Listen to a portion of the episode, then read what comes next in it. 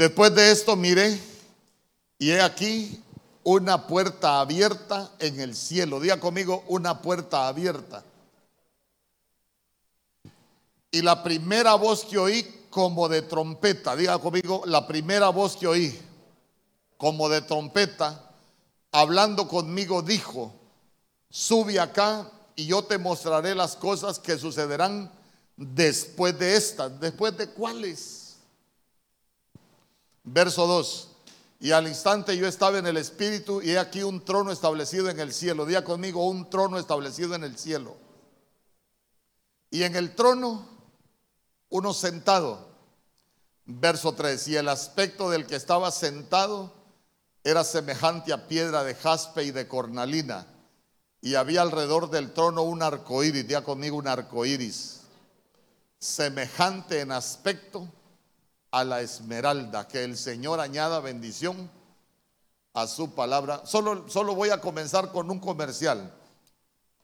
Imagínese usted hasta dónde es de blasfemo el movimiento LGTB para que el símbolo de ellos sea el arco iris. Solo, solo piense hasta dónde es de blasfemo y de apóstata el, movimiento LGTB para que su símbolo sea el arco iris.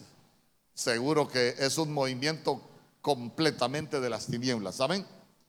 Porque mm, imagínense lo que, lo que, lo que adorna el trono de Dios es lo que ellos han utilizado como, como su representación. Bueno, pero cada quien ahí va a tener su recompensa. Yo vine a hablarle hoy de, con la ayuda del Señor de, de esa puerta abierta, porque imagínense, si nosotros no entendemos acerca de la puerta, difícilmente vamos a, a entender muchas, muchas cosas. ¿Por qué? Porque el que le estaba hablando, el que le estaba hablando le, le, dijo, yo te mostraré las cosas que están por suceder después de estas. Entonces ahí es donde, donde uno dice, bueno, ¿y cuáles son las cosas que iban a suceder después de estas? ¿Y qué tuvo que haber sucedido antes? ¿Verdad que no es tan fácil como parece? Usted lo lee, parece un verso muy sencillo, pero cuando usted empieza a, revisarlo, se va a dar cuenta que, que no son para nada sencillos. Entonces, miren, Acompáñenme a Apocalipsis 1.19. Porque a él primero vio, pero ahora le están mostrando. ¿Ya se dio cuenta de eso? Primero Juan dice, yo vi, y vio al anciano de días y lo describió. Y después vio el candelero, después vio las estrellas y, tiene la explicación. Después le enseñan el mensaje a las, a las siete iglesias. Pero mire qué bonito dice, escribe las cosas que has visto. ¿Se recuerda que yo le empecé enseñando lo que Juan estaba viendo, que él empezó a describir? ¿Se recuerda? ¿O ya no se recuerda? Ya casi me tiro a llorar aquí. Pero se lo voy a repetir. Yo le enseñé primero las cosas que Juan estaba viendo. Y después le dijeron las cosas que son. Entonces el Señor le empezó a hablar de las cosas que son, le empezó a hablar de las siete iglesias, le empezó a hablar eh, qué era lo que había perdido cada iglesia, qué es lo que cada uno, cada uno tenía, las obras que el Señor le conocía, los elogios que tiene para cada iglesia, cuáles eran las áreas que estaban descuidando y, la promesa que el Señor tiene para, para cada iglesia. Yo le decía, está hablando de, los segmentos que representan el conglomerado de todos los salvos y que, y que son cosas de pronto que, que puede uno tener problema. Yo le dije, nosotros en Ebenezer, por ejemplo, podemos tener representación de las siete iglesias, siete moveres espirituales completamente, completamente diferentes. Entonces uno lo que hace es que se revisa para ver si uno tiene algo de, de cualquier iglesia para poder, para poder eh, eh, corregir. Entonces le repito, Lo primero que, lo primero que Juan vio fueron las, las estrellas, los candeleros y vio al anciano de día. Después vio las iglesias, vio ahí los vencedores y, le enseñaron también las recompensas. Pero cuando nosotros llegamos al capítulo 4, yo no sé si usted lo ha leído, ahí empieza la Biblia a hablar de adoración. Entonces, mira, mira Juan, hoy te voy a mostrar las cosas que sucederán después de estas. Yo le decía, en medio de las siete iglesias, hermano, aparece la iglesia de Filadelfia, la, del amor filial, hermano. Em, eh, esa iglesia que se vuelve amiga del Señor y que para nosotros representa la iglesia que se va a ir arrebatada. Entonces, entonces a él ya le están mostrando las cosas que van a suceder después de que la iglesia se vaya arrebatada. Fíjese que yo, yo me quedo, me quedo impresionado y me da lástima cuando alguna gente dice a mí me gusta de Benecer, me gusta cómo hacen las cosas, me gustan los equipos de servicio, el pastor no digamos, uy, cómo predica el pastor. Pero, pero hay gente que dice, lo que no me gusta es la alabanza muy larga. Ay, eso de la alabanza. Y no digamos eso del cántico nuevo, cuando esas mujeres empiezan ahí con ese cántico nuevo. Yo le pregunto, ¿y para qué se está preparando la iglesia?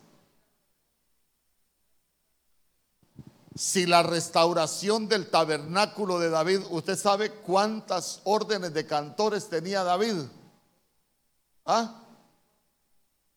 David tenía 24 órdenes de cantores. Amós capítulo 9, 11 está la profecía y en el libro de los hechos vuelve a repetirse la profecía. Lo que se está restaurando en este tiempo es el tabernáculo caído de David, hermano, 24 horas se adoraba en el, en el templo. Entonces vea usted que la restauración del tabernáculo es, es, es, eso precisamente, que nosotros aprendamos el oficio que vamos a ir a desempeñar allá en el cielo. ¿Se recuerda usted cuando nuestro Señor Jesús se encontró con la mujer samaritana?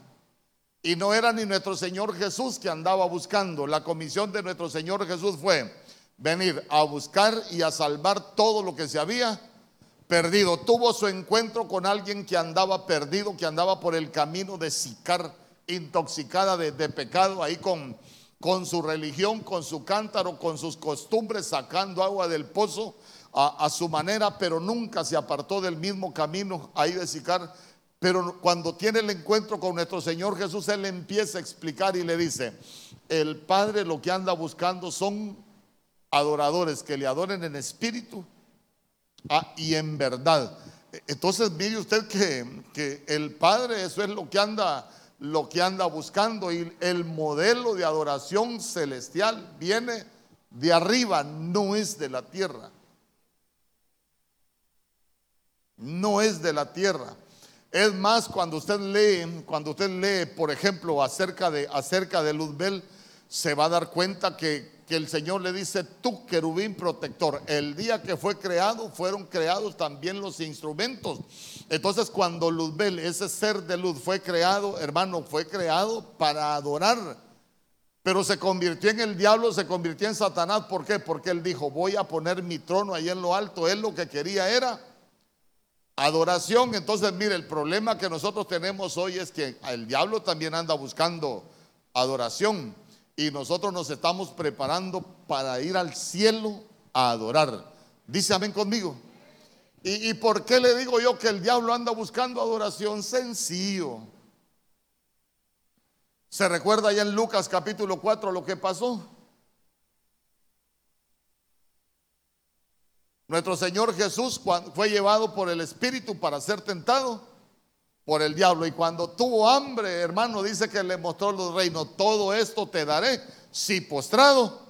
Ah, entonces, entonces vea usted cómo, cómo ofrece riquezas, cómo ofrece, ofrece bendición y, no nos vamos a meter a, a, los conciertos, pero, pero en los conciertos para mí no se le canta al Señor, se le canta a los presos y se canta por dinero se canta por las riquezas del reino de la tierra. no por lo que vamos a ir a hacer al cielo. Pero esa ya es otra, es otra cosa. Entonces, entonces yo quiero, quiero hablar con usted, hermano, de, esa puerta abierta en el cielo. ¿Por qué le digo de esa puerta abierta en el cielo? Porque mire, una cosa es que, uno diga, eh, veo, veo una puerta que se está abriendo en el cielo, pero esa puerta ya está abierta. Ya conmigo, esa puerta ya está abierta.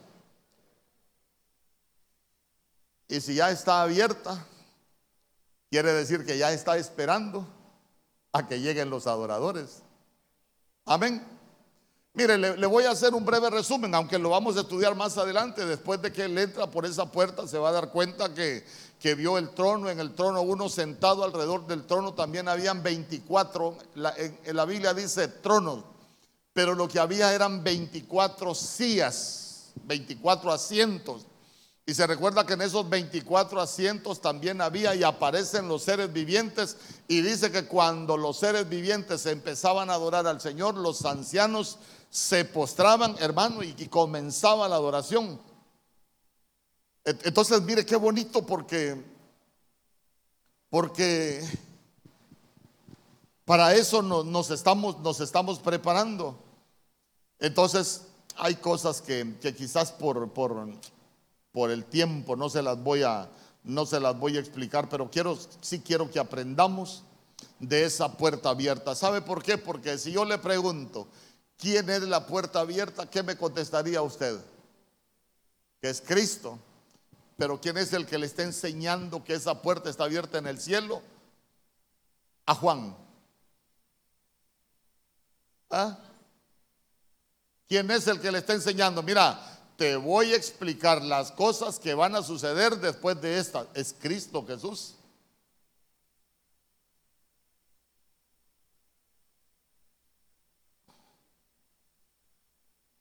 ¿Por qué?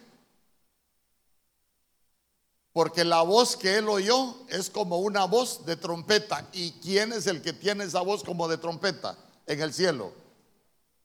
¿Ah? ¿Quién? Ya vamos a ver algunas cosas. Espérenme, téngame, téngame dieta.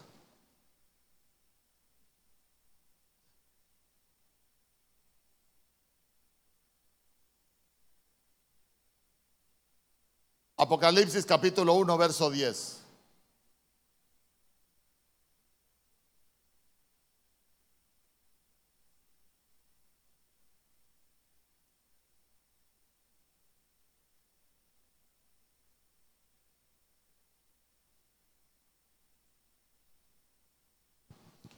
Vamos a ver.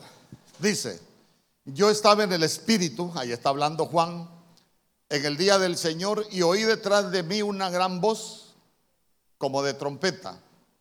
Verso 11, que decía, yo soy el alfa y la omega, el primero y el último. Escribe en un libro lo que ves y envíalo a las siete iglesias que están en Asia a Éfeso, a Esmirna, a Pérgamo, a Teatira, Sardis, Filadelfia y la Odisea. Entonces, entonces mire, entonces mire, váyase a Apocalipsis capítulo 2.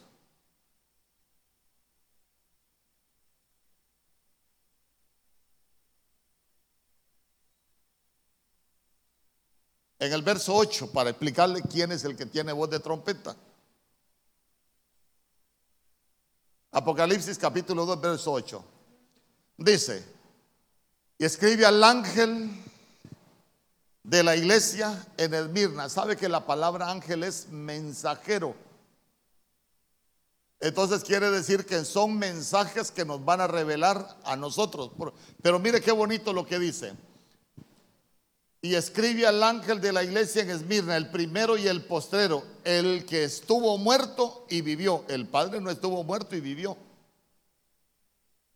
El que estuvo muerto y vivió es Cristo. Entonces, ¿quién es el de la voz como de trompeta?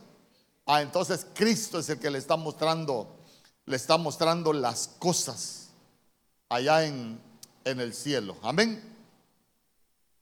Por eso le digo, Apocalipsis hay que tener, porque fácil para mí decirle sería, la puerta abierta es Cristo y ahí muere.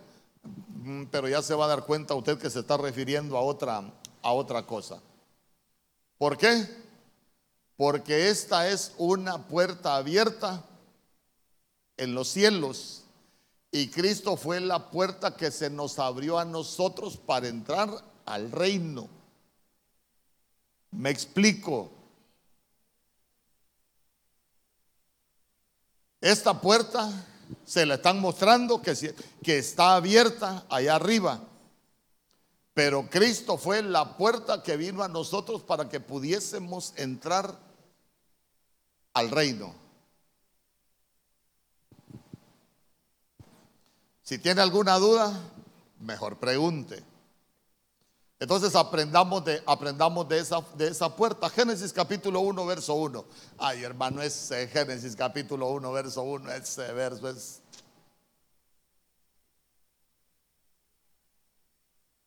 Yo le voy a leer la nueva Biblia de los hispanos. Dice, en el principio Dios creó los cielos, diga conmigo los cielos y la tierra. Entonces aquí le voy a poner que el Señor aquí está, la tierra, pero aquí el Señor creó los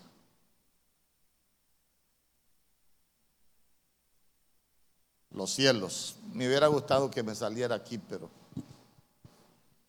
pero como dijo el amigo, nunca sale piensa. Entonces, mire, cuando la Biblia habla de los cielos, ¿quién, ha estado, ¿quién no ha estado cuando yo he enseñado de los cielos? Levante la mano. No, no es pecado, levante la mano. Si, si usted dice yo no he estado, es que igual se lo, se lo quiero explicar bien. Bueno, por uno que no haya estado, se lo explico. Si el Señor fue a Gadara solo por el Gadareno. Entonces, mire, cuando nosotros hablamos de los cielos, eh, no vaya a pensar usted que solo hay tres cielos. En la Biblia aparecen diez cielos y aparecen tres niveles de cielo. Escuche bien, en la Biblia aparecen diez cielos y aparecen tres niveles de cielos. Yo quiero, quiero explicarle algunas cosas porque miren, hoy, hoy esa puerta abierta yo quiero que, que nosotros entendamos cuál es el plan de Dios, eh, qué puerta es la que nosotros, la que nosotros vamos a, atravesar para poder estar allá. Hermano, y, que nos demos cuenta que nosotros vamos a entrar por esa puerta, pero vamos a ir a, a adorar. Entonces, cuando, cuando hablamos de esa palabra cielos, cielos, es una palabra que se escribe chamayín. Aquí se la voy a poner. Esa palabra cielos, escuche bien, es una palabra que en hebreo se escribe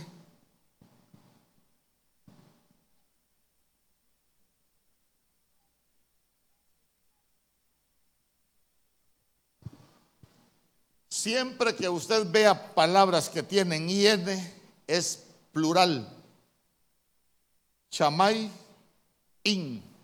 Chamay es, chamay es cielo y in es cielos. Usted ha escuchado que dice Elohim, son dioses. Pero cuando él dijo que era el Dios, dijo yo soy el Eloje de Israel. Y Elohim es dioses, en plural. Entonces la palabra cielo, se lo repito, es chamayín. Esta, esta IN es cuando la Biblia está hablando en plural. Entonces yo quiero que miremos esa, esa palabra, esa palabra cielos. porque, porque para nosotros nos va, nos va a servir de mucho. Mire, dice chamayín, dual singular que no se usa, chamé. Entonces, chamé es cielo. Chamaín, cielos. Amén. No, yo creo que usted lo tengo perdido ya. Y, no hemos entrado todavía, espéreme. Entonces esa palabra cielos lo que significa entre muchas cosas es ser elevado, pero también significa firmamento como arriba. El dual tal vez alude al arco visible en el que se mueven las nubes. Entonces mire qué bonito, porque aquí ya nosotros tenemos tenemos la tierra, pero ya se dio cuenta que cuando hablamos de Chamayín, dice que te está refiriendo al arco visible en el que se mueven las nubes, las nubes. Y vea usted el otro ángulo. Así como al éter más alto, diga conmigo, al éter más alto, donde giran los cuerpos celestes. Eh, ¿Cuáles son los cuerpos celestes? Entonces, mire, ya no solo es este arco, sino que dice que es, vea usted, el éter más alto. Entonces, el éter más alto es, es lo que nosotros conocemos como, como el firmamento. Voy a, voy a tratar de dibujárselo así. Porque en este, vea usted que, que es donde se mueven las nubes. Mire, cuando la Biblia habla de nubes, tampoco vaya a pensar usted que, se está, que está hablando de las nubes de agua que usted y yo conocemos. Cuando la Biblia dice que el Señor nos va a llevar allá en las nubes, está hablando de vehículos otro día lo vamos a ver.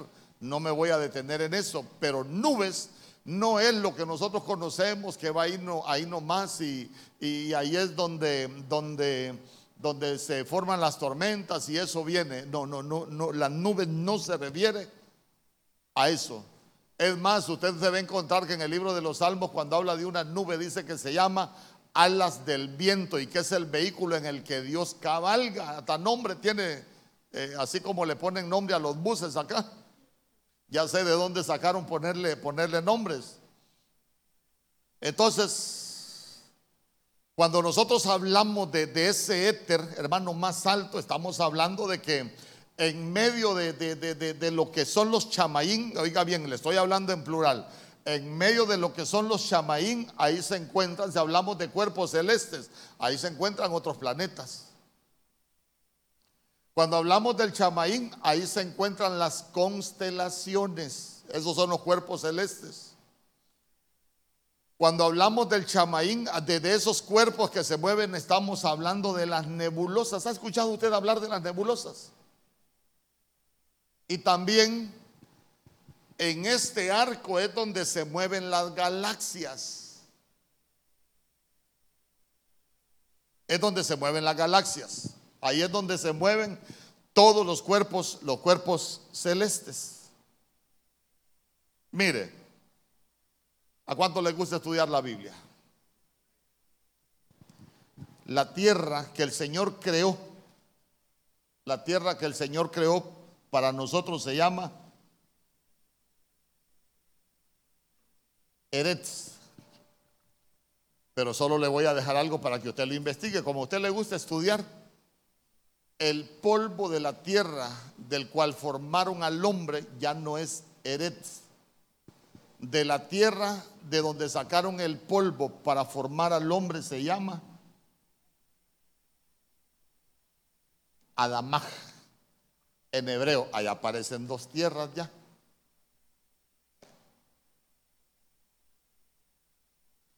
Pero mire qué bonito. Libro de los Salmos, capítulo 115, verso 16. Vaya ahí conmigo.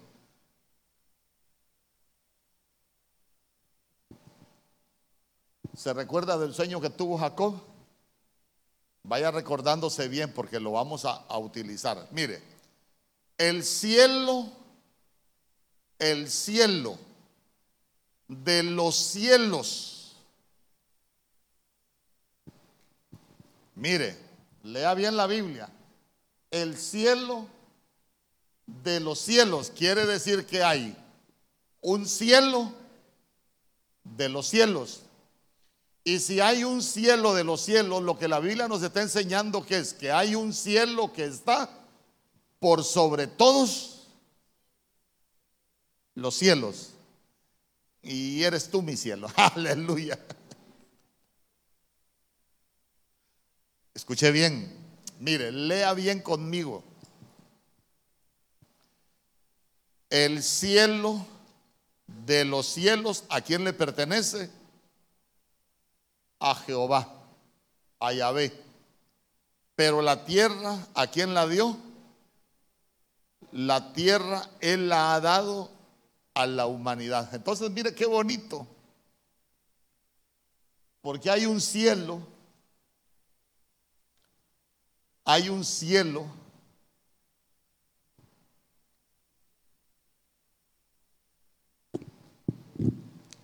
Aquí hay un cielo.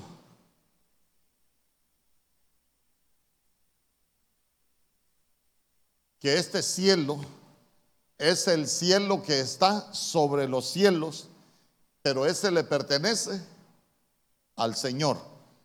Y la tierra, el Señor se lo dio a los hijos de Adán, a los descendientes de Adán, esta tierra. Ahí cuando usted vea esa palabra humanidad es los hijos de Adán. ¿Vamos bien hasta ahí? Entonces ya tenemos que hay un cielo de los cielos y ese le pertenece al Señor. Por eso es que la Biblia dice que el Señor es el Altísimo. ¿Y por qué es el Altísimo? Porque está por sobre todos lo que existe en la creación. Por eso es el Altísimo. Él está por sobre todo. Entonces ahí va a ir entendiendo usted conmigo algunas cosas que habla la Biblia. Por eso el cielo de los cielos le pertenece a Yahweh. Entonces, mire, me, voy a adelantar un poquito. Usted ha escuchado que los científicos dicen que hay una dimensión, dicen que para ellos es finito el cosmos. ¿Por qué? Porque para ellos hay una dimensión donde ya no hay nada y solo empiezan a hablar de los agujeros negros. Pero, pero los agujeros negros solo sirven para proteger la dimensión de este cielo.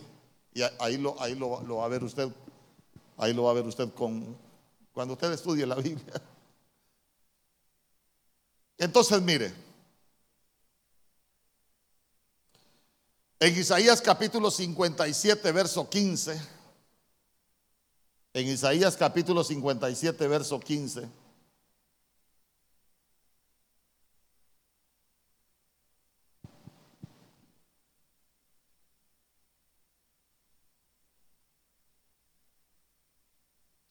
Mire qué bonito, porque el Señor, ahí busque usted cualquier versión que usted quiera, ahí se va a dar cuenta que dice, porque yo soy el Dios eterno y mi nombre es santo. Yo vivo en un lugar alto, ahí está. El Señor vive en un lugar alto. Ahí entonces este cielo nosotros le vamos a hacer una separación. ¿Por qué? Porque ese es el cielo de los cielos, pero esa es la habitación del, mero jefe de Dios. Pero mire qué bonito, pero dice, Él vive en un lugar alto y sagrado. Ah, pero también estoy con los pobres de ánimo y con los afligidos. Está hablando de, la tierra. Pero no me quiero, no me quiero, no me quiero meter a, a eso ahorita. Primera de Reyes, capítulo 8, verso 27. En Primera de Reyes es cuando está hablando Salomón, cuando había edificado el templo al Señor. Y mire que Salomón dice, pero es verdad que Dios morará sobre la tierra. Mire lo que, mire lo que Salomón se pregunta. Pero es verdad que Dios morará sobre la tierra. He aquí que los cielos Ah, entonces ya hay otra división. Acá ya tenemos cielos. Y acá hay cielos de los cielos. Morará Dios en la tierra, sobre la tierra. He aquí que los cielos, ni los cielos de los cielos pueden contener su gloria. Cuanto menos esta casa que yo he edificado. Entonces estaba hablando de la casa que él había edificado en la tierra. Pero él decía, no hombre, pero ni los cielos, ni los cielos de los cielos pueden contener su gloria, porque esa es la dimensión de la gloria de Dios. Usted se recuerda que allá en Timoteo capítulo 6, verso 16, la Biblia dice, el que habita en una luz inaccesible, ¿por qué? Porque esta luz inaccesible, esa es la dimensión de la luz, ahí es donde habita Dios. Eh, por eso es que nosotros somos hijos de la luz. Amén. Por eso es que Cristo cuando viene se presenta como la luz verdadera. ¿Por qué? Porque dice, yo al principio estaba con el Padre, yo vengo del Padre y Él vino del Padre, pero vino como la luz verdadera. Amén.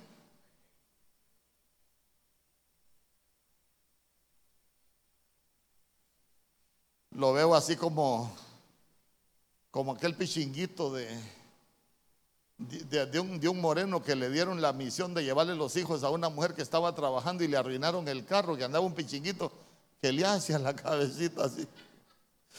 Ya me parece verlo a usted que le hace con su cabecita así. ¿Ah? Entonces, mire.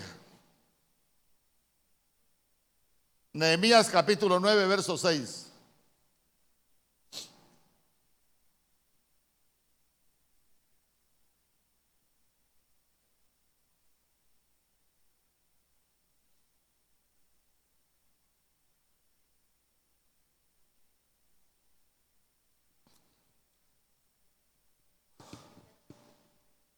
Mire, mire qué bonito lo que dice. Solo tú eres el Señor. Tú hiciste los cielos y los cielos de los cielos. Pero mire, pero mire usted ya, ya le agrega otro ingrediente. Con todo su ejército, la tierra y todo lo que en ella hay, los mares y todo lo que en ellos hay, tú das vida a todos ellos y al ejército de los cielos y el ejército de los cielos se postra ante ti. ¿Quién se recuerda la visión de Micaías? ¿Quién se recuerda lo que vio Micaías? ¿Qué vio Micaías? ¿Se recuerda, ¿Se recuerda usted cuando Acab quería ir a pelear? Y Acab tenía ahí su gente y tenía sus profetas. Entonces, entonces venían los profetas y solo le profetizaban bien y dirían, ¿habrá algún profeta de Dios? Ahí hay uno que se llama Micaías, dice, pero ese no me gusta porque solo lo malo me profetiza. Entonces llevan a Micaías y le preguntan a ah, Micaías, ¿y ahora qué dice el Señor? No, anda a pelear, le digo, y, y, vas a ganar la batalla. Y se lo voy a parafrasear, por eso me cae mal este Micaías, porque yo sé que no es eso lo que dice el Señor. Yo sé que este Micaías me está vacilando, dijo acá. No, hombre, decime la verdad, decime la verdad. ¿Qué dice el Señor? Ah, entonces dice Micaías, yo vi al Señor sentado en su trono y todo ese ejército de los cielos, unos a la derecha y otros a la izquierda. Y estaban discutiendo qué haremos para que acá vaya a la batalla y caiga en la batalla. Estaban discutiendo en el cielo el ejército de los cielos cómo lo iban a matar. Entonces dice que unos decían de una manera, otros decían de otra manera y de pronto subió un espíritu. Si, la Biblia dice que ese espíritu subió, ¿dónde estaba ese espíritu?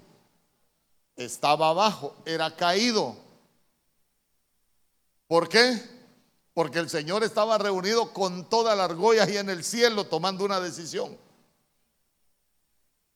Mire, la hermana Erika tuvo un sueño, la hermana Erika, y, se lo voy a contar porque es bien bonito, la hermana Erika dice que vio que estaban discutiendo un caso y dice ella, no, no lo había interpretado así, pero yo para eso, para eso me, me paga el Señor.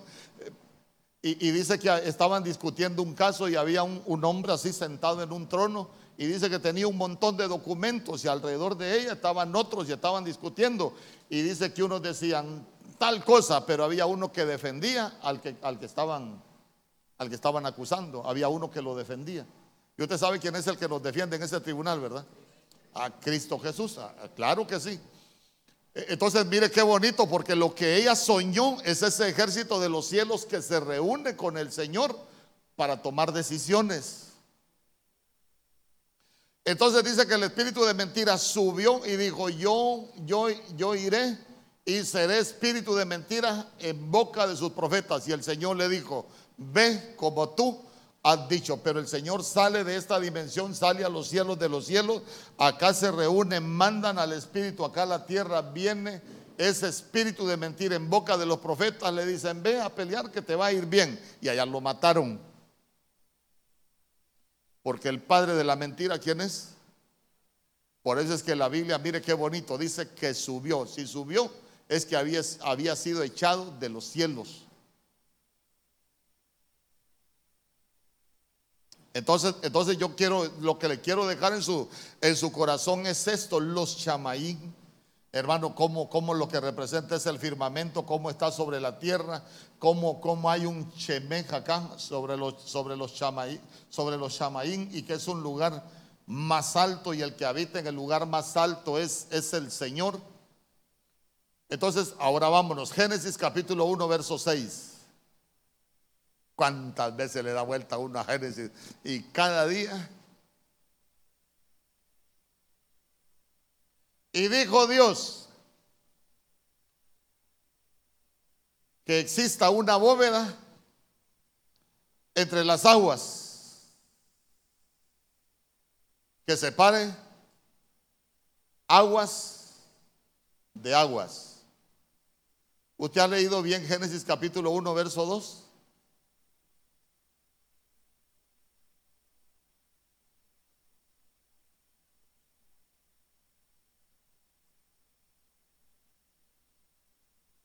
¿Usted ha leído bien Génesis capítulo 1, verso 2? ¿Qué dice Génesis capítulo 1, verso 2?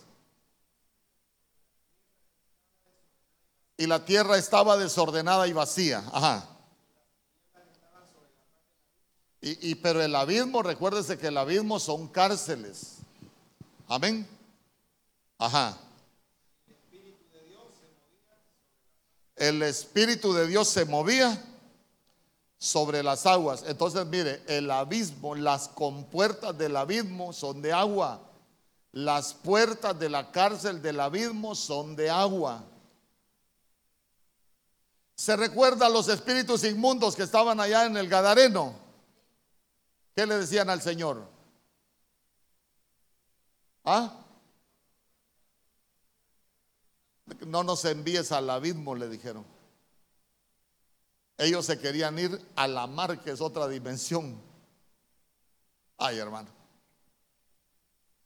Y el Espíritu de Dios se movía sobre la faz de las aguas.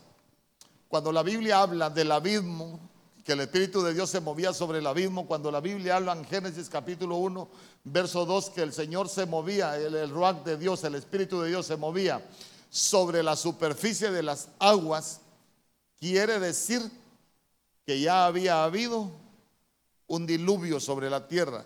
¿Por qué? Porque recuérdese que la señal del pacto de Dios con Noé, él le dijo, mira Noé, vamos a hacer un pacto. Lo que te voy a prometer es que la tierra no va a volver a ser destruida por agua otra vez. Porque ya había sido destruida una vez, ya estaban las cárceles y, y después el Señor lo que tenía otra vez fue otro diluvio. Amén. Ay, hermano. ¿Usted ha leído, usted ha leído Apocalipsis capítulo 9, por ejemplo. ¿De qué habla Apocalipsis capítulo 9?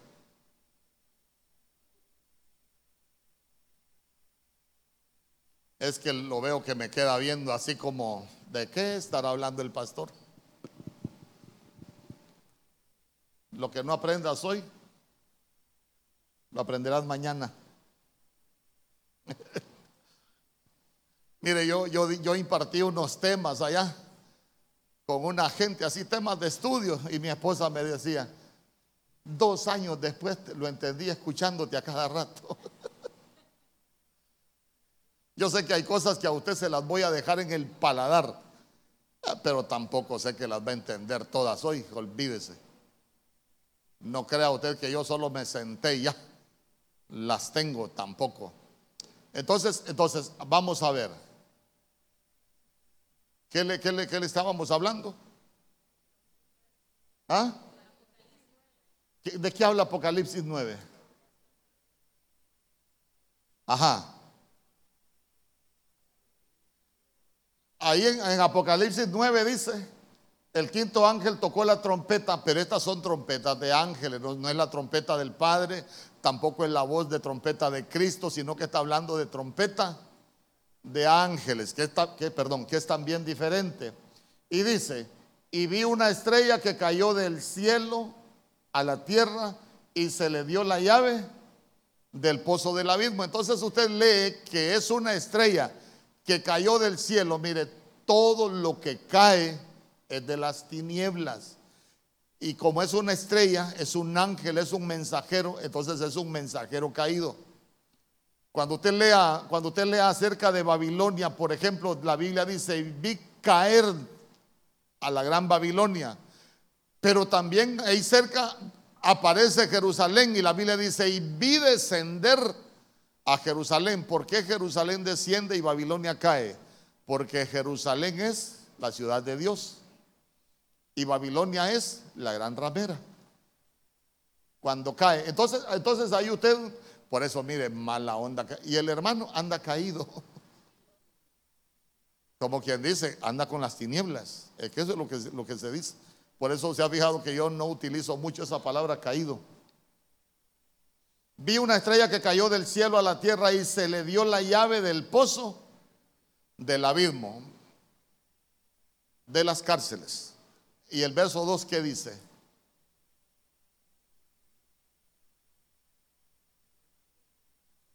Ahí está hablando del pozo del abismo. Mire, y abrió el pozo del abismo y salió humo del pozo como humo de un gran horno.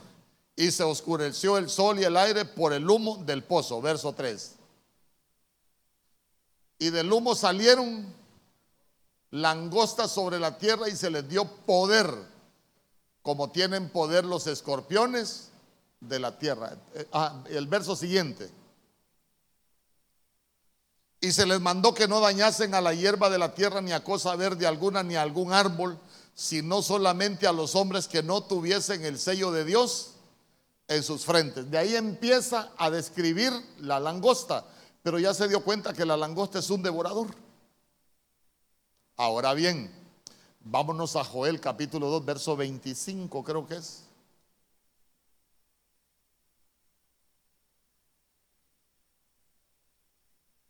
Dice,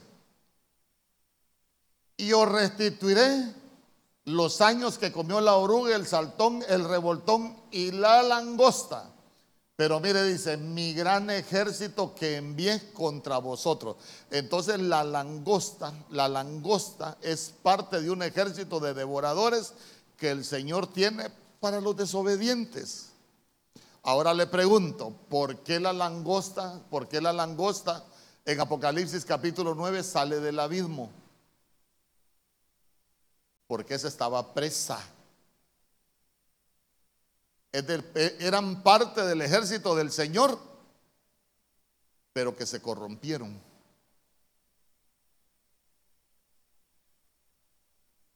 Amén. Yo no le estoy hablando cosas que no están en la Biblia, ya se dio cuenta. Cae uno, un ángel, le dan la llave del pozo del abismo, sale humo y lo que sale del pozo del abismo, langosta. Pero ya se dio cuenta que la langosta es, parte, es parte del ejército de Dios. Pero ¿por qué sale del pozo del abismo? Porque estaba presa. Y ya se dio cuenta que no la sacan en libertad, la sacan a devorar, a causar daño.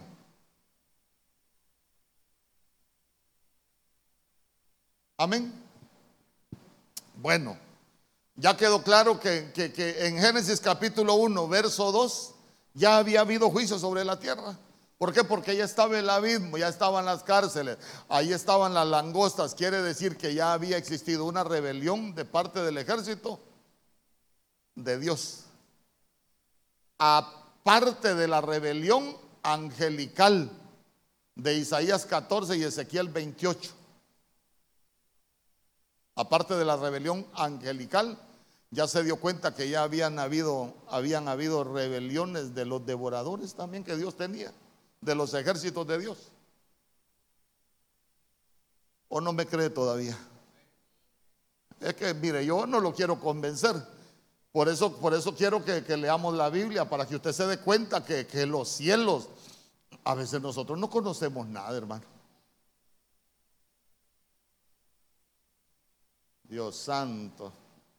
Voy por la primera página, ya casi llevo una hora. Bueno, volvamos a Génesis capítulo 1, verso 6. Como ya sabe usted que habían aguas, aguas, en Génesis capítulo 1, verso 2, mire lo que dice la Biblia. Yo le voy a leer la nueva Biblia española, porque ahí en sus Biblias no dice bóveda, dice firmamento. Y dijo Dios que exista una bóveda entre las aguas que separe aguas de aguas. Entonces ya había, ya había aguas sobre la tierra, pero había aguas también del cielo. Entonces lo que el Señor manda hacer es a crear una bóveda para que separara aguas de aguas. Mire, mire, ¿cómo se llama? ¿De qué está formado el escudo que protege la tierra? ¿Ah? La capa de ozono, pero si ustedes investigan, la protección de la tierra es H2O. ¿Ah? La protección de la tierra es esa bóveda de agua. El diseño de Dios es Recuérdese que en ese tiempo no habían sido creadas las lumbreras todavía.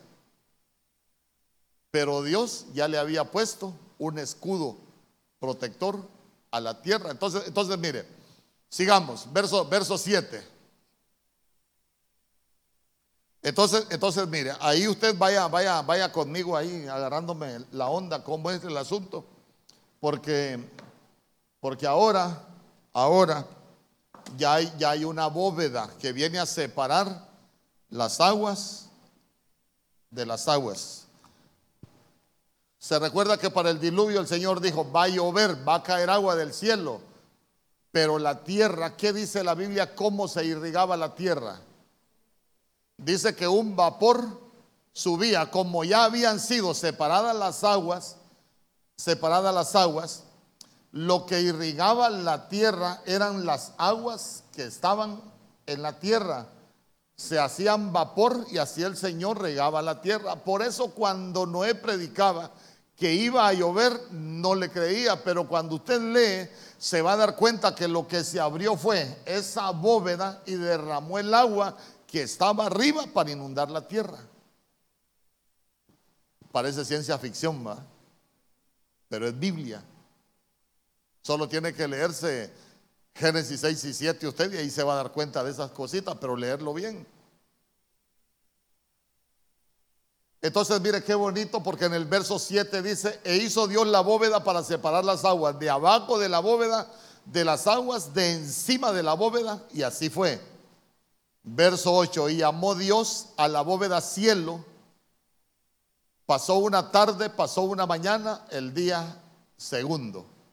Entonces ya, ya ve usted que aquí esa, esa palabra, ese es un cielo, esa bóveda es un cielo.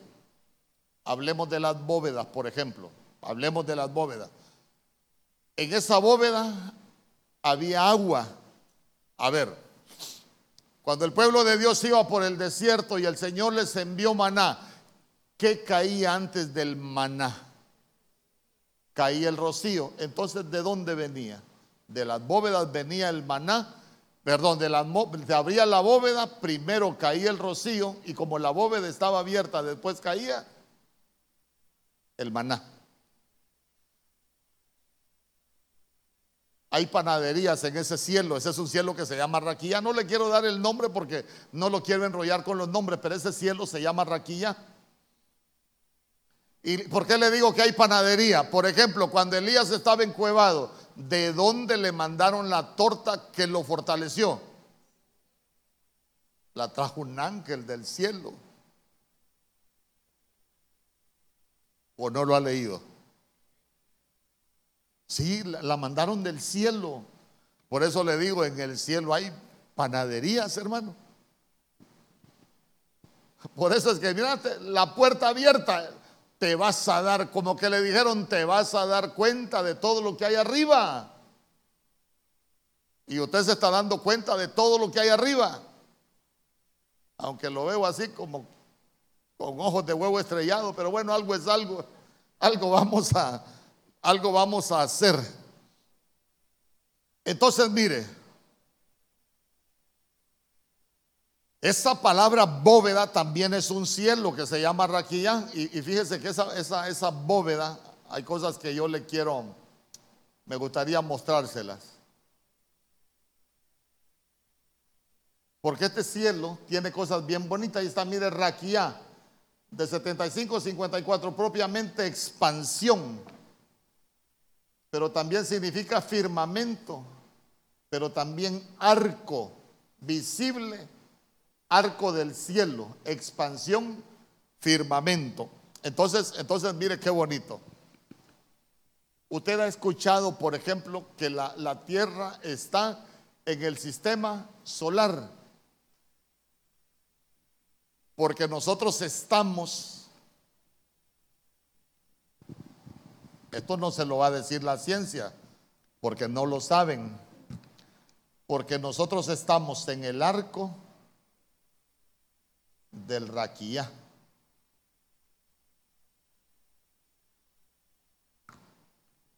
Del Raquía.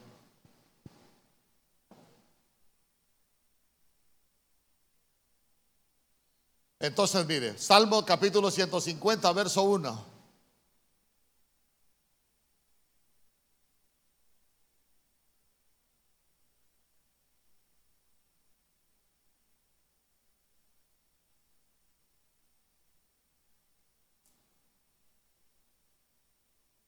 Entonces, mire lo que dice. Aleluya. Alabada a Dios en su santuario. Pero ojo, no está hablando de un santuario en la tierra. Dice, alabarle en su majestuoso firmamento. Pero ¿por qué le digo firmamento? Porque firmamento es esta palabra raquillán y es la bóveda que se formó para separar las aguas de abajo con las aguas de, arriba. Pero lo que le quiero mostrar es que está hablando que hay que alabar al Señor. Dice, alabad a Dios en su santuario, alabadle en su majestuoso firmamento. Pero está hablando de ahí en el cielo. No está hablando de un santuario en la tierra. Entonces, si ya, ya empezamos a ver que, ya hay, ya está hablando de alabarle allá, en el cielo, estamos hablando de, de, acá, hay un, hay un, hay un templo, por eso es que, por eso es que a Moisés, cuando se lo llevaron al, al monte, le dijeron, haz conforme al modelo que te fue mostrado arriba. Arriba todo, usted se va a dar cuenta que al final todo lo que, lo que nosotros hacemos debería de hacer de acuerdo al modelo del cielo, no al modelo de la tierra. El problema es que nos estamos saliendo muchas veces del modelo de, del cielo. Entonces póngase a pensar usted, si hay quien alabe en el cielo, Y si hay santuario, si hay santuario quiere decir que hay sacerdotes. Y si hay santuario, hay servicio. Y si hay santuario, también hay grupo de alabanza.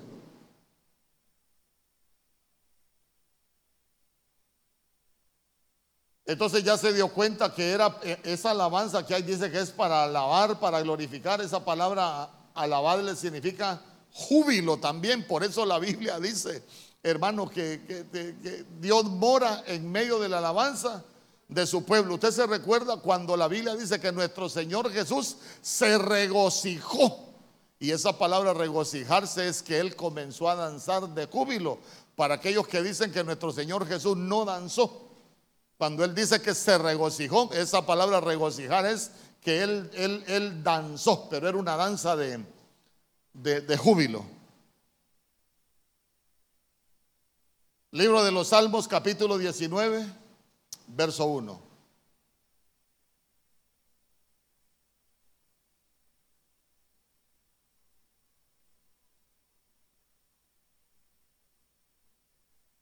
Dice, los cielos cuentan la gloria de Dios y el firmamento anuncia eh, lo que nosotros podemos ver con nuestros ojos en ese firmamento. Eh, los, cielos, los cielos nos están contando a nosotros la gloria de Dios. Amén. Solo, solo imagínese usted levantar nuestra cabeza y ver hacia arriba. ¿Qué se pone, qué se imagina usted cuando ve cómo es todo ahí arriba? Yo no sé si usted lo ha hecho algún día, pero uno dice, caramba, qué diseño tan, tan hermoso. Y, mire qué tremendo. Los cielos cuentan la gloria de Dios y el firmamento anuncia la obra de sus manos. Mire qué bonito, el verso 2 dice, un día emite palabra a otro día y una noche a otra noche declara sabiduría. Verso 3. No hay lenguaje, ni palabras, ni es oída su voz. Entonces, miren, los cielos son los reporteros de Dios. Son los informadores, son los noticieros, son los mensajes para la tierra. Y ya se lo voy a explicar. Por ejemplo, ¿por qué son, son el noticiero del cielo? Cuando, cuando iban a ser nuestro Señor Jesús, se, recuerda que vinieron los magos de Oriente, la Reina Valera 60 dice magos, pero en el original no es mago, sino que es una palabra que se escribe magoy y magoy es sabios de Oriente. Si eran sabios de Oriente, tienen que haber sido de la escuela. Eso, esos magoy que vinieron hermano, que vinieron a, buscar a nuestro Señor Jesús tienen que haber sido de la escuela de Daniel, porque eran de Oriente y Oriente es Babilonia. Entonces se recuerda, hey, hey, ustedes qué hacen aquí? No, hombre, es que nosotros sabemos que ya nació el rey. ¿Y por qué saben que ya nació el rey? Ah, porque vimos su estrella. Vimos su estrella. ¿Dónde leyeron el mensaje? en el cielo, en el noticiero del cielo. Amén. En el noticiero del cielo. Dígame usted, ¿cómo navegaban los marineros antes de que hubiera brújula? ¿Dónde leían ellos la ruta? En las estrellas. Amén. Vaya, sigamos pues, sigamos. Pero, pero, pero ese noticiero del cielo es el raquilla, el raquilla. Génesis capítulo 1, verso 14. Volvamos a Génesis. Capítulo 1, verso 14.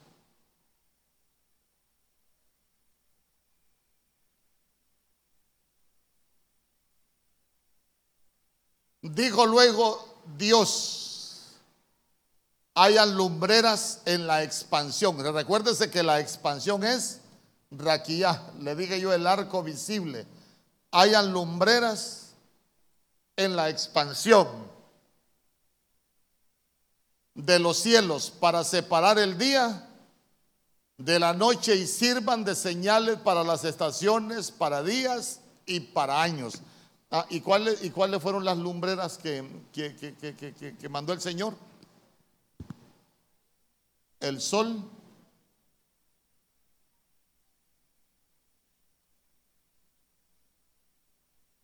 y la luna. Y la luna. ¿Usted ha leído que la Biblia dice que no hay nada nuevo debajo del sol? Sí, pero es que el sol no está en el chamé, en lo más alto. El sol solo es una lumbrera para iluminar. El sol de justicia es el Señor. Pero, pero vea usted, debajo del sol no hay nada nuevo. Pero como nosotros la puerta no nos la abrieron para venir debajo del sol, sino para llegar hasta arriba. Bueno, pero mejor sigamos. Ya, ya me estoy adelantando. Es que libro de los Salmos capítulo 78, verso 23.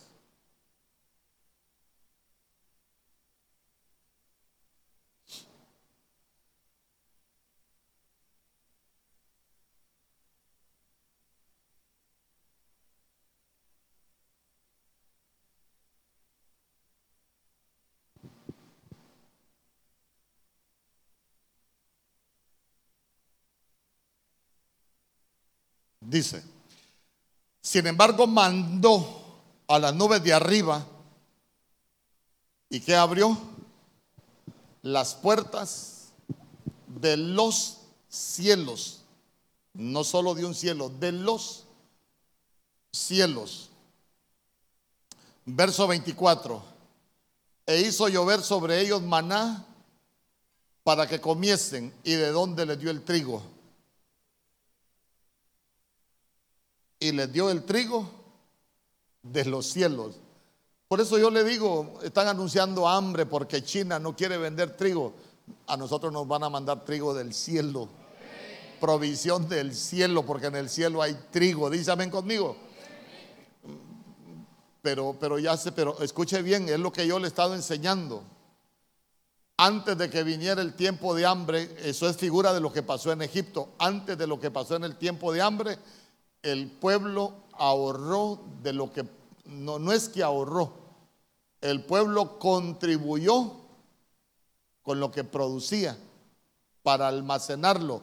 Por eso es que yo le digo, nosotros queremos disfrutar de ese trigo de los cielos, hagamos tesoros en el cielo. Ahí tengamos nuestra reserva de trigo en el cielo. Es que a veces solo decimos, no, aquí en la tierra, no hermano, no, no. Los misterios son con el cielo.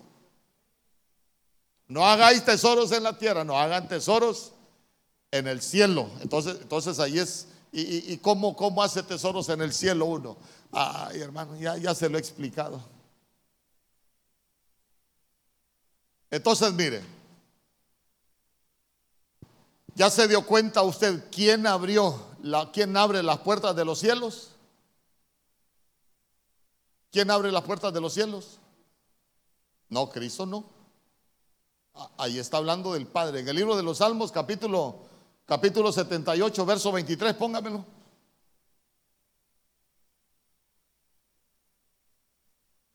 Sin embargo, mandó a las nubes de arriba. Ese es el tiempo del Padre. Y está hablando cuando el pueblo iba por el desierto. Mandó a las nubes de arriba y abrió las puertas de los cielos. Entonces, mire, quien abrió las puertas de los cielos es el Padre, el Padre. Entonces quien, quien, quien dejó esa puerta abierta es el Padre.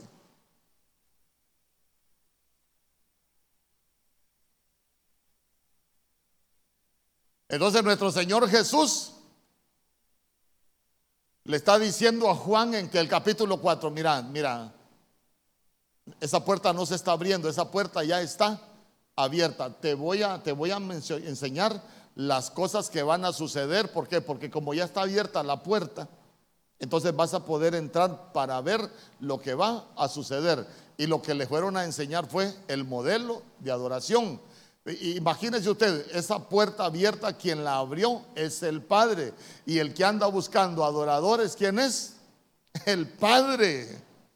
Entonces eh, nuestro Señor Jesús únicamente le está diciendo, mira, te voy a enseñar, la puerta ya está abierta ya te, y vas a ver lo que va a suceder después de todas estas cosas. Cuando nosotros nos vayamos, vamos a ir al cielo a adorar. Hermano, es que mire, la Biblia ahí tiene sus cosas sencillas pero bonitas. Cuando, cuando el hombre, cuando el hombre tuvo allá su plática con la serpiente, cuando ellos se escondieron, que el Señor le dijo, hey, ¿qué pasó? ¿Dónde estaba? Ah, es que oí tu voz en el huerto y me escondí porque tuve miedo. Y sabe que esa palabra, escuché tu voz, oí tu voz en el huerto, y de esa palabra voz dice que es cantar. ¿Cómo entraba el Señor al huerto? Cantando. Y si usted busca, cuando habla de las palabras, el huerto se lo dieron para que lo cuidara y para que lo trabajara. Cuidarlo es cuidarlo, pero trabajar también significa adorar. O sea que en el huerto el Señor venía a cantar con la creación y venía para que lo adoraran. ¿Cuándo se corrompió la adoración? Cuando tuvieron comunión con la serpiente.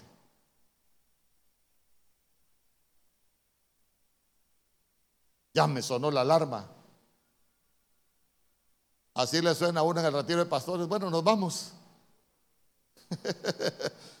bueno, echémonos el sueñito de, de Jacob, pues.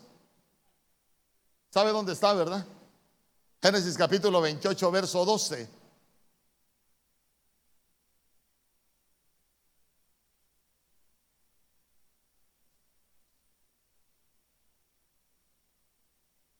Vamos, rapidito, rapidito. Tenemos unos unos 10 minutitos ahí todavía.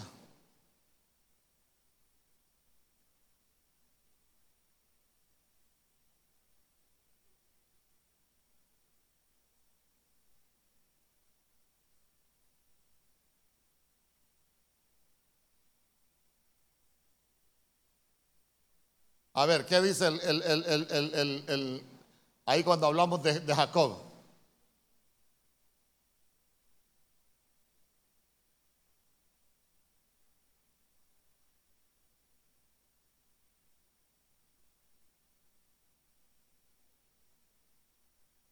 ¿Cómo andaba Jacob en ese tiempo? Andaba huyendo. Amén. Y miren lo que dice. Y tuvo un sueño y una rampa que arrancaba del suelo. Esa palabra rampa es escalera. Ahí en la Reina Valera 60 dice escalera, una rampa que arrancaba del suelo y tocaba el cielo. Tocaba el cielo. Se recuerda que yo le dije, cuando se refiere al cielo, ¿a qué cielo se refiere? ¿Ah?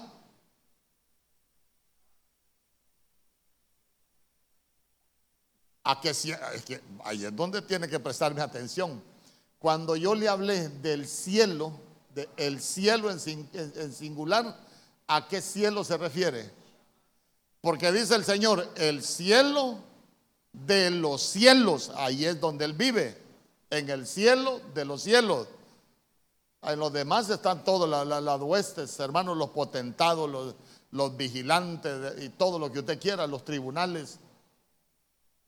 Cuando él habló del cielo, de los cielos, está hablando de la dimensión donde él está. Entonces, mire, ese sueño de Jacob dice, y puso y vio una escalera que arrancaba del suelo y tocaba el cielo con la cima. ¿Y qué es la cima? Cima con S es profundo, cima con C es lo más alto. Amén. Y dice, mensajeros de Dios subían y bajaban por ella. ¿Se recuerda usted de Job, por ejemplo, que una vez fueron a presentarse los hijos de Dios delante del Señor, entre los cuales iba? Ey, ¿vos qué andás haciendo aquí, metiche? Ah, vengo de rodear la tierra y de andar por ella. Dios reprenda al diablo. Vengo de rodear la tierra y de andar por ella, pero los mensajeros iban a darle el informe al Señor. Por eso es que la Biblia dice, ni aún en lo secreto maldigas al rey. Uno debe tener cuidado hasta de lo que habla, porque los ángeles son chambrosos, no son mensajeros. Entonces, mire, y tocaba el cielo con la cima, mensajeros de Dios. Subían y bajaban. O sea que andan en la tierra. Y bajaban por ella. Verso 13. Y el Señor estaba de pie, ¿dónde dice? Acá, mire, el Señor estaba de pie en lo alto. Y dijo, yo soy el Señor, el Dios de tu padre Abraham y el Dios de Isaac. La tierra donde estás acostado te la daré a ti y a tu descendencia. Leas el verso 17.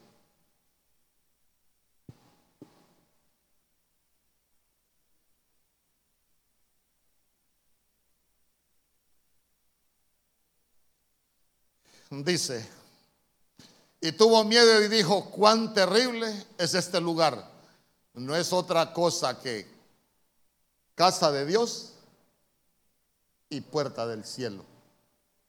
Ya, se dio cuenta la profundidad que tiene el sueño que tuvo Jacob. Ya se dio cuenta lo que él pudo ver. Y esa palabra, esa palabra terrible, esa es la Reina Valera 60. Pero cuando usted lee la Biblia al día, por ejemplo, dice que esto es asombroso. Él no dijo que era terrible, sino que él dijo, lo que yo he visto es asombroso.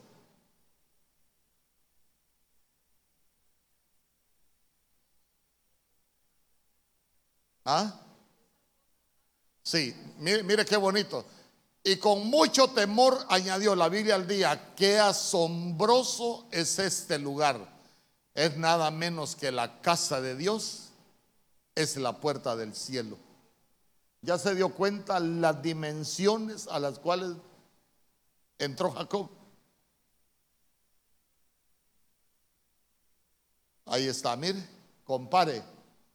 Pero la Biblia al día e-, es el, es el verdadero sentido de, de, ese, de ese verso. Por eso por eso, mire, la puerta abierta, hoy, hoy, hoy sí, vamos con la puerta abierta. Eh, cuando Cristo murió, dice que con su muerte Él quitó la pared intermedia. Por eso Él nos vino a enseñar la oración del Padre nuestro. Y cuando oren, ¿saben qué? Cierren la puerta, pero hay que cerrar la puerta del aposento para entrar en la puerta de la comunión. ¿Por qué?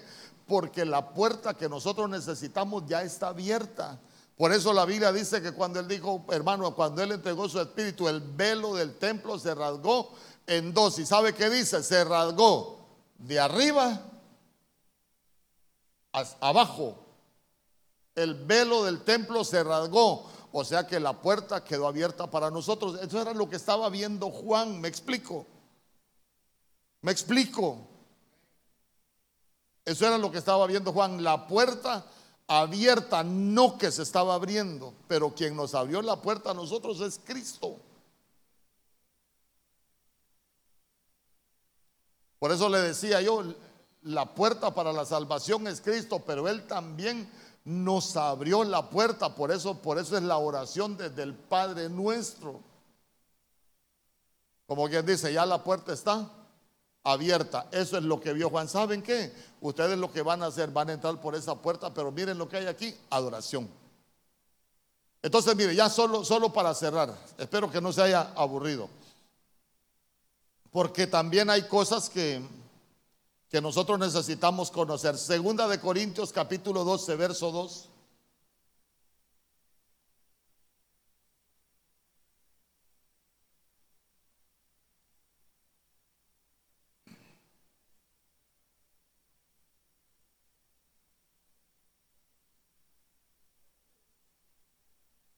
por aquí. Que me solo el té,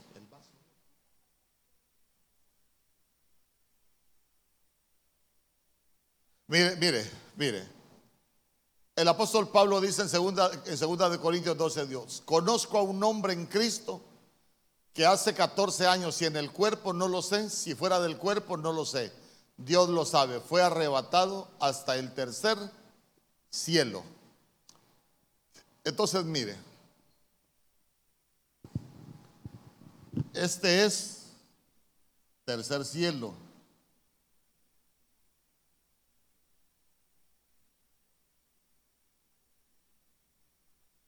Este es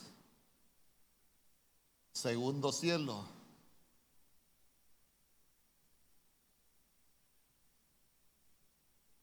Y este es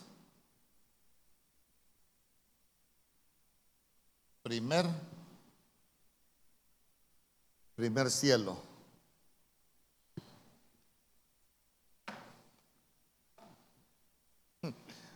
Hay un pastor que somos amigos, dice que una vez llegamos a un retiro y yo llevaba un temita, dice. Y sale Mario enseñando de los cielos, casi me salgo del retiro. Esto siempre me ha apasionado a mí. E, entonces, mire, fue llevado al tercer cielo. Ojo, pero ya le dije yo, los cielos no son tres. Aquí usted como buen, como buen estudioso de la Biblia tiene que entender un, un detallito más. Los números ordinales y los números cardinales. Uno no es lo mismo que primero. Amén. Aquí están los maestros. Por ejemplo, usted dice primer grado, pero en primer grado puede haber más de uno. Amén. Si yo dijera uno, así, ah, uno, solo uno. Pero si es primero, puede haber más de uno. Si es segundo, puede haber más de uno. Y si es tercero, puede haber más de uno. Amén. E, entonces, entonces vean ustedes que cuando Pablo dice él, dice, él no dice que fue llevado al cielo número tres. Porque si nosotros empezamos cielo número uno, cielo número dos, cielo número tres, él fue llevado al tercer cielo. Entonces quiere decir que él no fue llevado al cielo número tres, fue llevado al tercer piso de los cielos.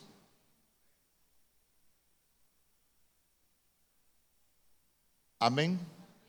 O, me estoy explicando. Es que no es que tanto me entienda yo, es que tanto le pueda, le pueda, le pueda explicar. Entonces, mire, Lucas capítulo 2, verso 13.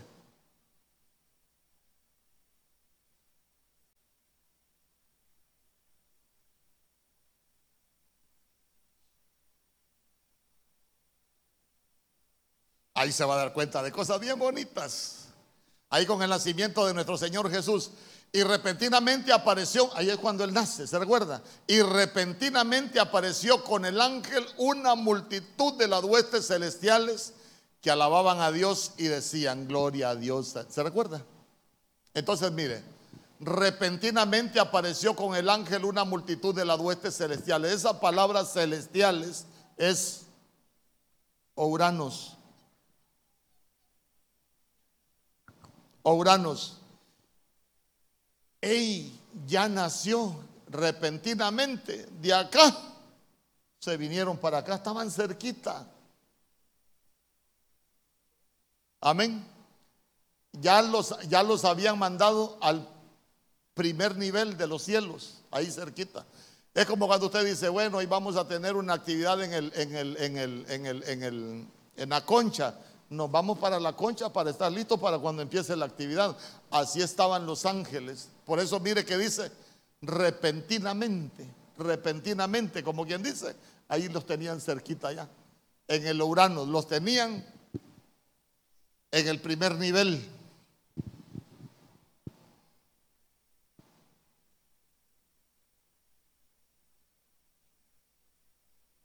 Solo le voy a leer porque le voy a leer el verso 14, dice, eh, repentinamente apareció con el ángel una multitud de las huestes celestiales que alababan a Dios y decían, gloria a Dios en las alturas y en la tierra paz, buena voluntad para con los hombres. Verso 15, sucedió que cuando los ángeles se fueron de ellos al cielo, los pastores se dijeron unos a otros, pasemos pues hasta Belén y veamos esto que ha sucedido y que el Señor nos ha manifestado.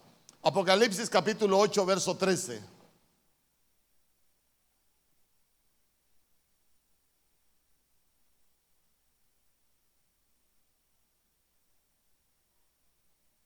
Mire, tal vez nos repetimos después de que terminemos el Apocalipsis, lo que hay en cada cielo, usted se va a dar cuenta que hay hasta carreteras, así como en el mar. ¿Sabía usted que hay carreteras en el mar? Así hay carreteras en el cielo. Hay vehículos. Hay transformer en el cielo. Si no le hace Ezequiel. Apocalipsis 8:13. Y miré y oía un ángel volar por el medio del cielo. Ese medio del cielo es Meso. Mesouranos.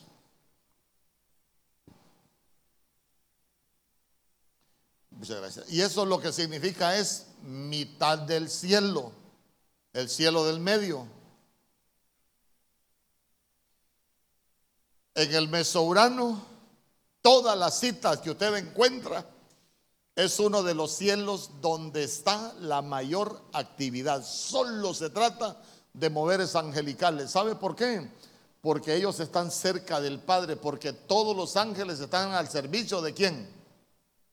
Del Padre. Ahí se va a dar cuenta, hay ángeles guerreros, ángeles guardianes, ángeles sanadores, ángeles que traen respuesta, ángeles que vienen a buscar información a la tierra. Ahí, se va, ahí usted encuentra todo estirpe de, de ángeles en este, en este cielo. El mesourano, ¿por qué? Porque el Padre solo se para en la puerta y estos llegan donde el Padre. Después traen los mensajes a la tierra. Por eso le digo a estos que estaban aquí, que aparecieron repentinamente, los habían sacado de acá y como quien dice, mira, ya van a hacer, estén pendientes para que, para que lleguen. Como que me estuviera contando una novela.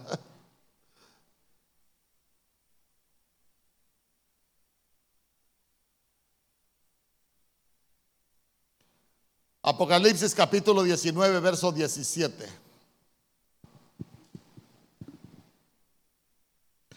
Y vi a un ángel que estaba en pie en el sol y clamó a gran voz, diciendo a todas las aves que vuelan en medio del cielo, venid y congregaos a la gran cena de Dios. ¿Quiénes son las aves del cielo ahí? ¿Quiénes son todas las aves que vuelan en medio del cielo? ¿Quiénes, el, quiénes, ¿Quiénes son los que van a participar en la cena del Señor? Ya vio que ya nos cambiaron nombre ahí, ya nos tratan como aves.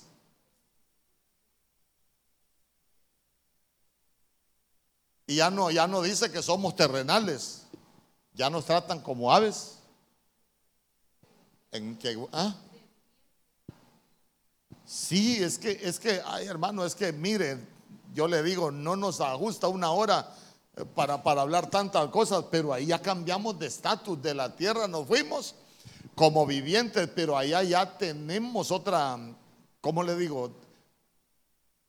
Ah, ya nos cambiaron como de estirpe porque ya no somos terrenales. Recuérdese que a Abraham le dieron tres, tres estirpes, celestial, terrenal y la otra como la arena que está en la orilla del mar. Eh, entonces usted se va a dar cuenta que, nosotros vamos a ser de la celestial, pero allá nos tratan como a todas las aves. ¿Por qué? Porque ya nosotros andamos no como ángeles, pero sí ya tenemos un cuerpo diferente. Amén.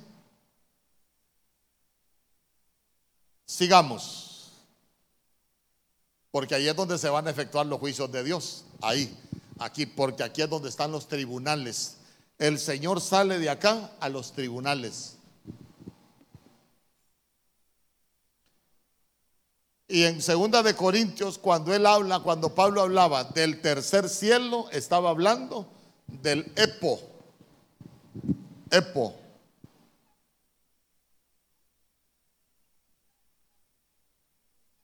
Epouranos. Y Epo es el más alto. Amén.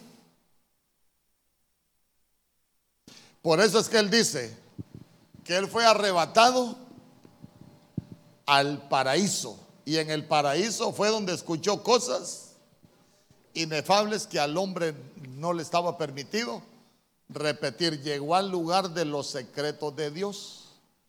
Pero allá es donde le dieron los planos para edificar la iglesia. Amén. ¿Alguna duda, alguna pregunta?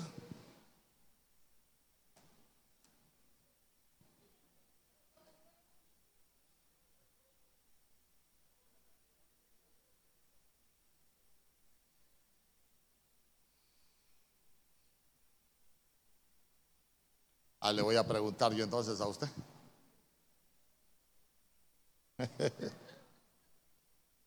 Gloria a Dios. Solo quiero que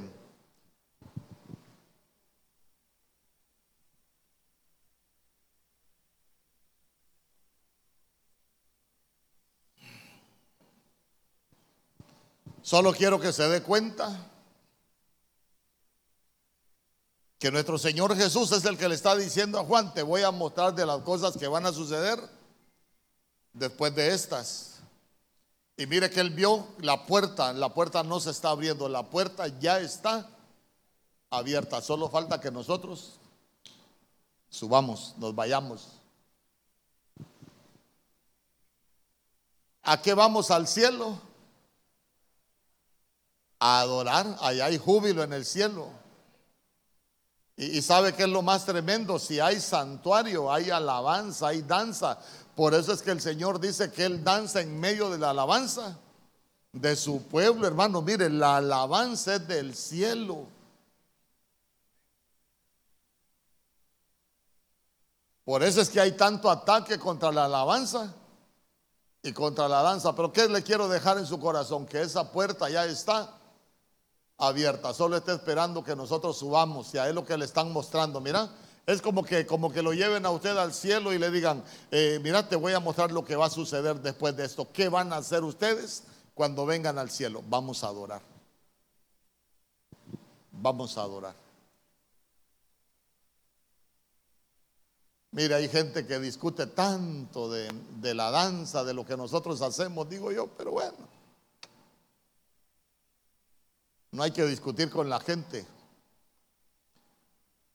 Pero usted y yo sí necesitamos saber a qué vamos al cielo. Y ese es el sacerdocio eterno. Así se llamaba ahorita el,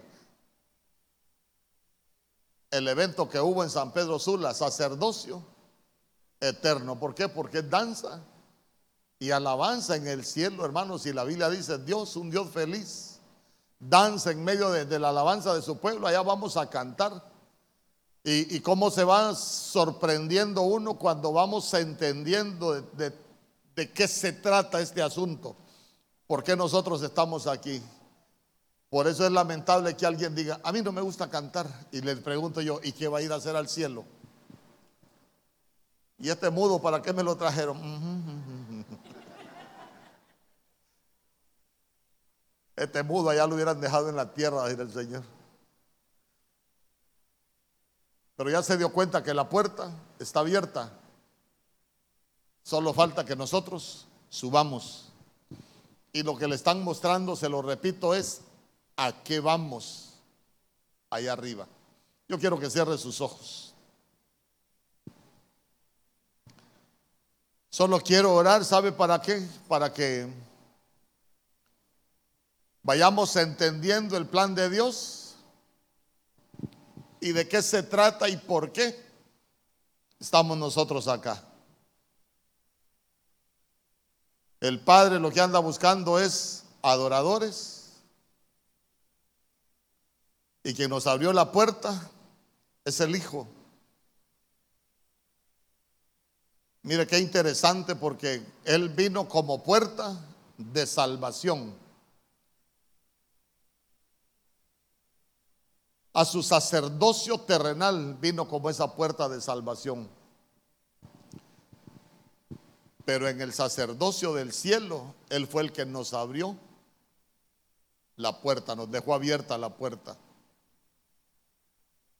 Para que nosotros podamos entender todo el plan de Dios. Padre, aquí estamos delante de tu presencia, mi Dios te damos gracias por tu palabra, oh Rey bendito. Ayúdanos a comprender cada día tus planes, mi Dios. En el nombre poderoso de Jesús, que podamos entender por qué nos escogiste, por qué nos constituiste como reyes y sacerdotes. ¿Por qué nos constituiste para un sacerdocio santo? Hoy nos damos cuenta, Señor, que es para estar delante de tu presencia por una eternidad, alabándote, exaltándote y sirviéndote. En el nombre poderoso de Jesús, que estas palabras, Señor, que hoy han sido predicadas, que no regresen vacías, que nos ayuden a comprender cada día más tus planes en el nombre poderoso de Jesús. Y nosotros anhelamos vivir cada día, Señor, preparándonos para el día que tengamos que subir. Pero desde ya te damos gracias porque sabemos que aún sin merecerlo, tú nos escogiste para ese sacerdocio eterno. Mira cada familia aquí representada, cada uno de tus hijos, llévalos en paz, llévalos con bendición, guarda su salida, guarda su entrada. Guárdanos de todo hombre de violencia, guárdanos de todo mal, oh Rey bendito. Pero nosotros somos ese pueblo que te decimos, te estamos esperando. En el nombre poderoso de Jesús, para eso nos estamos ataviando. Como la amada que se está ataviando para encontrarse con el amado.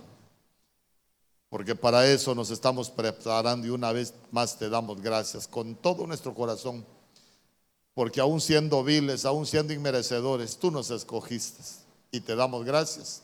Gracias Padre, gracias Hijo y gracias Espíritu Santo. Amén Señor y amén. Gloria al Señor.